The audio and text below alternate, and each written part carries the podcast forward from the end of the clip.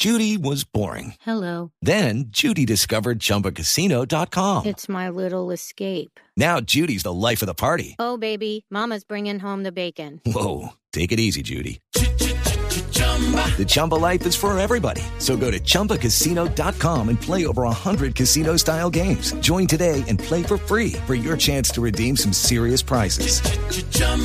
ChumbaCasino.com. No purchase necessary. Void where prohibited by law. 18 plus terms and conditions apply. See website for details. Uribe ha sido tendencia en los últimos días.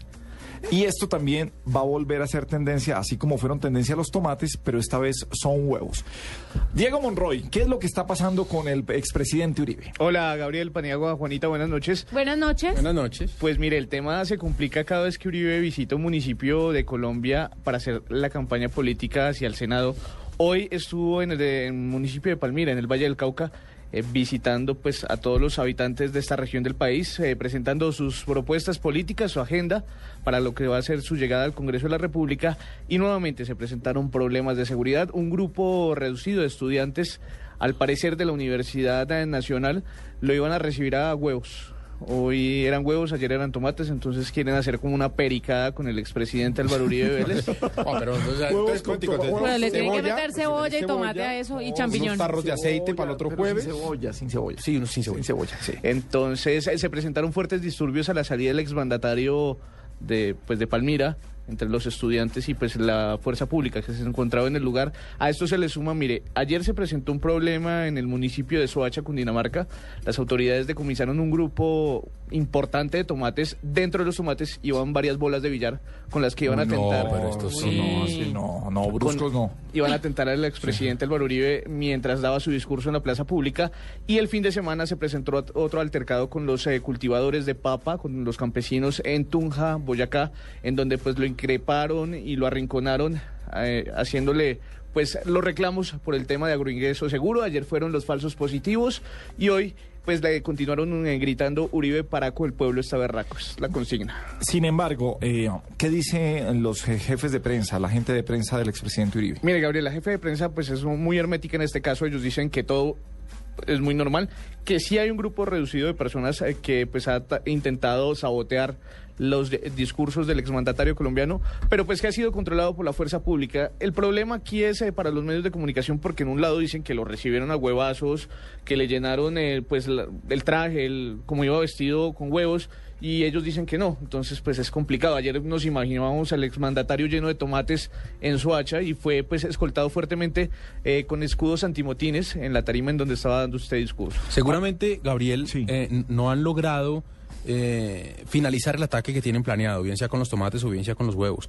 Pero lo que sí deja esto como percepción y como sensación dentro de la comunidad es que, al parecer, Álvaro Uribe ha ido perdiendo todo ese carisma que tenía hasta hace muy poquitos años. Muy poquitos años, me refiero incluso uno y medio, eh, en el que era evidente que cuando llegaba lo aplaudían, eh, todas las historias que contaban de la sala VIP de no sé dónde, mm, de su llegada a tal lugar, le abrían las puertas, la gente se ponía de pie para ovacionarlo.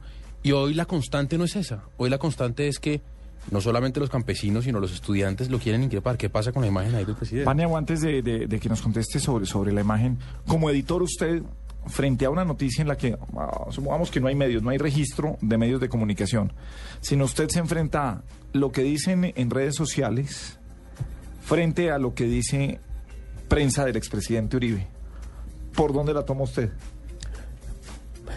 Lo que tiene que hacer el editor hoy en día es dar las dos versiones y citar siempre la fuente. ¿Sí? Mientras las redes sociales dicen que, la oficina dice que.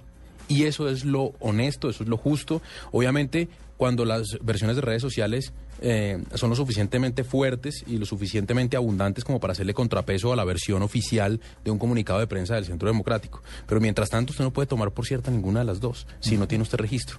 Sobre ese tema vamos a hablar hoy en la nube un poquito más adelante sobre la clase de noticias que son falsas, que nacen en Internet y que se terminan volviendo reales gracias a que algunos medios de comunicación se las creen. Bueno, don Diego Monroy.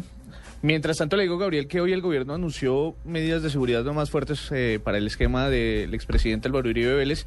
Y pues cabe recordar que sí lo ovacionan todavía en algunos pueblos eh, de Cundinamarca y todavía eh, celebran la llegada del exmandatario. Pero fíjese que pero- eso, eso era tan común que dejó de ser noticia, Paniagua. Mm.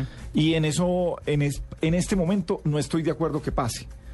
Claro, porque era, era muy común que lo ovacionaran siempre, entonces ya, ya deja, a la segunda ovación ya no es noticia. Ya no es noticia, es cierto. Pero para estos momentos de política y de enfrentamientos entre opositores, sí debería ser noticia.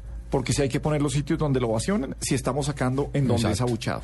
Además, porque, porque hay que entender que, que independientemente de que políticamente a la gente le pueda gustar o no, el expresidente Uribe es una figura supremamente mediática. Sí, Todo lo que pase alrededor de él, todo lo que pase con él es noticia, le interesa a, a la audiencia. Entonces, el medio casi que se siente obligado a que lo que tenga que ver con él lo, lo publica porque alrededor la gente lo consume. Bueno. ¿Algo más, don Diego? Mañana en Fontibón va a estar en las horas de la tarde. Esperemos a ver cómo lo No recibe. les cuente, no les cuente porque entonces mañana salimos con que es un cargamento de De lechugas. huevo, tomate, una ensalada va a quedar. Mañana en Fontibón, entonces. Muy Mañana bien. les cuento a ver qué pasa. Pero de primera mano. Sí, no señor. como en Palmira, ¿no? Que de pronto digo, no, mañana lo queremos ver. Queremos ver cómo llega. Lo- sí, si usted llega lleno de huevos, ahí Ahí sí donde- queremos. Gracias a Diego. Vale, Gabriel.